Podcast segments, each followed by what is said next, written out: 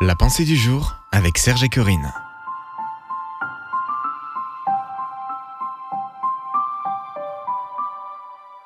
Réveillez-vous, une pensée de Patrice Martorano. Jésus dit, Ne pleurez pas, elle n'est pas morte, elle est seulement endormie. Mon enfant, éveille-toi.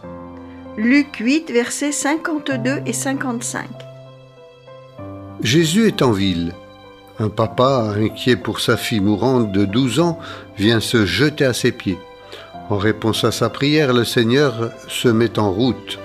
Seul obstacle à une intervention rapide, la foule. Elle presse Jésus de toutes parts, ralentissant sa marche. Pire, une femme vient par derrière, touchant le bord de son vêtement. Le maître s'arrête. Qui m'a touché?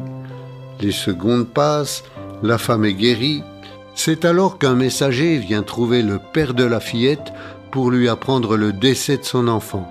C'est trop tard. Jésus a été trop lent dans sa progression au milieu des villageois. Plein d'espérance, le Seigneur va dire à ce père, Ne crains pas, crois seulement, et il sera sauvé. Des personnes se moquent mais Jésus ne leur accorde aucune importance. Il pose sa main sur la fillette et dit d'une voix forte, Mon enfant, éveille-toi. Quelle parole extraordinaire, éveille-toi. Sors de la mort, de la tristesse, de la maladie, de ce qui te tient couché, paralysé depuis des semaines, éveille-toi. Vous n'êtes peut-être pas mort physiquement, mais le désespoir a enchaîné votre cœur. À vos yeux, Jésus a été trop lent dans sa progression pour s'approcher de vous. Aujourd'hui, vous considérez votre foi comme morte. Toutefois, aucune foule n'est trop dense pour Jésus. En ce jour, au milieu de millions de prières qui pressent de toutes parts le trône du Seigneur, il peut se frayer un chemin et venir jusqu'à vous en disant d'une voix forte, Éveille-toi. N'attendez pas saisissez cette merveilleuse parole de Jésus afin qu'elle produise en vous une foi vivante, une espérance renouvelée.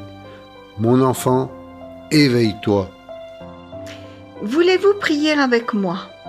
Jésus, fais-moi sortir de mon désespoir, de cette lassitude qui me tient couché. Éveille-moi. Amen.